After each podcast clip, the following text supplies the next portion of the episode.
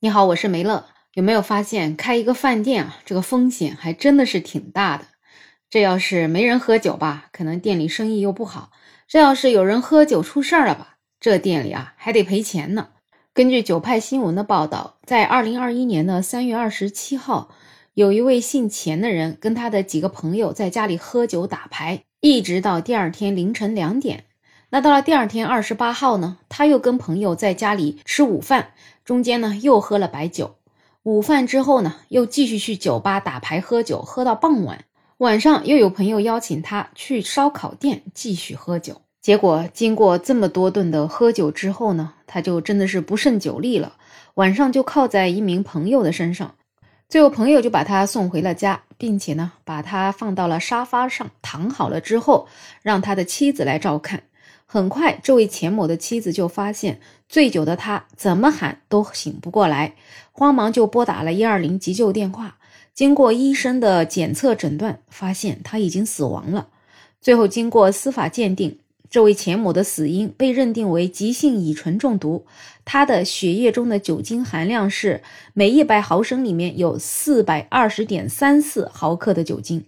最后呀，这个钱某的亲人就迁怒于烧烤店，他们把烧烤店的经营者张某就告到了法院，并且要索赔十四万元。法院审理后就觉得，这位张某作为烧烤店的经营者和管理人，在钱某几个人到他的店内吃烧烤，而且呢已经是醉酒的状态之下，应该要更加的注意。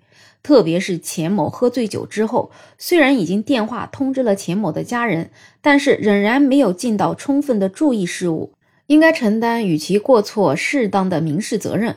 最后，法院判决烧烤店要赔偿钱某家人经济损失五千块钱。对于这样的判罚，不知道你有什么样的感觉呢？有网友啊就觉得，天哪，这个判决也太奇葩了吧！前面喝的那些顿都不算。最后一顿的饭店也不知道之前是喝了多少呀，吃十个馒头撑死了，卖第十个馒头的饭店要遭殃吗？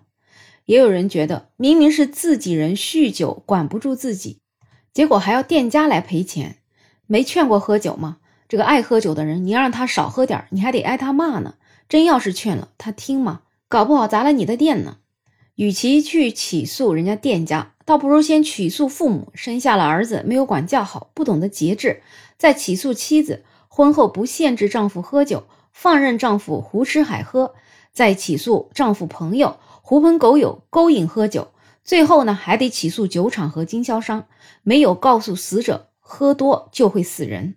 确实是啊，我就觉得这个店家吧，还真的是挺无辜的。作为店家开店。有人喝酒，有人吃饭，不是很正常的事儿吗？他还得去关心你有没有喝多呀？那在饭店里面喝多的人可多了，还真是你要去让他不喝啊，他说不定还揍你一顿呢。而且这人他也不是一个人在那里喝酒，他边上还有那么多朋友呢。商家怎么想得到我还要去劝你们一桌人少喝酒呢？所以说这商家也真是够倒霉的。虽然说五千块钱比起他们起诉的这个十四万，简直就是个零头，但是。商家也就是真的无缘无故的就损失了五千块，也不知道他一天才能挣多少钱呢。其实我们每个人都应该爱惜自己的生命。一个成年人没日没夜两天喝了四顿的酒，可见这也是一个完全没有家庭责任感的人。估计啊，他在酒桌上的时间远远大于对家人的陪伴，最后因为酗酒命丧黄泉，家人是挺可怜的。可是呢，他们还要去对无辜的店家进行索赔，我也只能说是可怜人必有可恨之处吧。不知道你对这样的人有什么样的看法呢？欢迎在评论区留言，也欢迎订阅、点赞、收藏我的专辑。没有想法，想加入听友群的朋友可以加我。没有想法的拼音再加上二零二零，我是梅乐，我们下期再见。